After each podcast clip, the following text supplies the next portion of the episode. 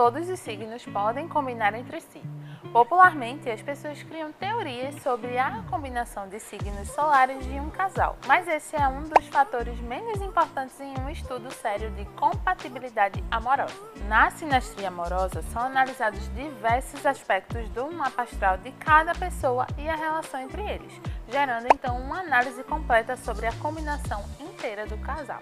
As interpretações desta análise são calculadas a partir das posições que os planetas ocupavam no exato momento em que as duas pessoas nasceram.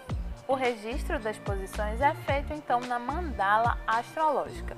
Ao comparar os mapas das duas pessoas, é possível calcular aspectos que se formam entre eles e interpretar como isso se reflete no relacionamento do casal.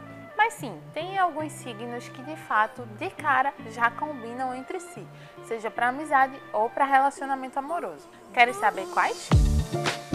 Peixes. Bom, touro e escorpião completam o seu signo. Você pode viver uma paixão calorosa e bem alegre com alguém de câncer.